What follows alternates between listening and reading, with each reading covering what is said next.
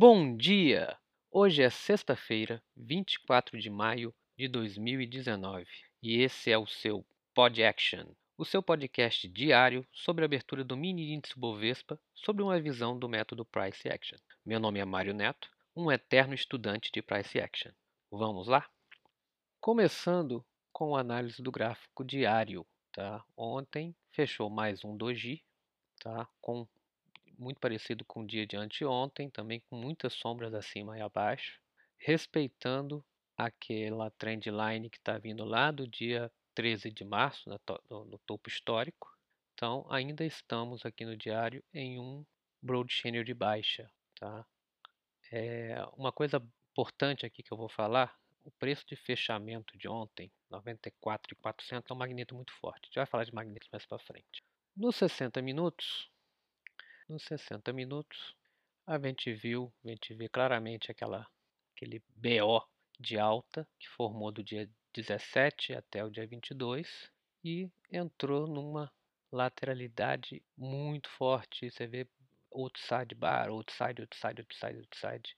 Tá? Depois ele caiu e ontem ele fez um, um big up, big down, tá? com sombras, não sombras muito grandes como nos dias anteriores, como o TTR, e fechou. Uma coisa a observar aqui no, nos 60 minutos é que a lateral, ele deslocou o mesmo tamanho, basicamente, de mil pontos da lateralidade dos últimos dois dias, ele deslocou também nesses dois dias. No 30 minutos, dando um maior, a gente observa que está numa TR, tá? começou no dia, no dia 22, e fez uma TR no dia de ontem, é, que é o resultado da, do Doji se formou. Então, Big Down, Big Up, eu acho que no 15 a gente vai visualizar isso bem melhor.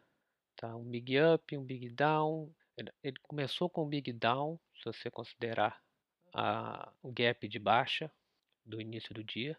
Depois ele fez um Big Up, depois ele fez um Big Down, depois ele começou um Big Up e fechou um pouco acima, fechou bem, bem próximo dos 60% do terço de cima dessa lateralidade.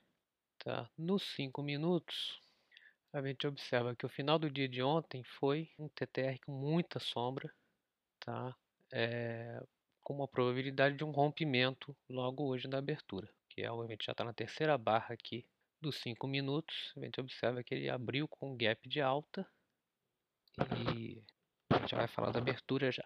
Magnetos importantes. Eu acho que o fechamento de ontem, do 9.400, é um preço a se considerar, porque, como eu falei, se você olhar desde meses para trás, esse preço ele era é resistência, é suporte para vários dias, aberturas, é, fechamentos, mínimas, máximas. Então é um preço que o dia de hoje pode ficar rondando como um dia lateral.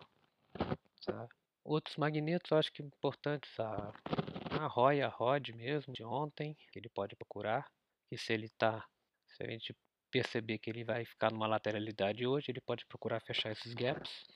Eu tenho um gap de alta aqui, que não foi fechado, aqui do dia 21 de maio, naquela subida forte. Tem um gap que ainda não foi fechado. É, então são dois preços aqui, a máxima e a mínima que ele pode, pode vir buscar hoje. Esses para mim são os magnetos mais importantes até o momento. É, a abertura de hoje, volatilidade das primeiras barras 200, 200 pontos, então está uma volatilidade boa.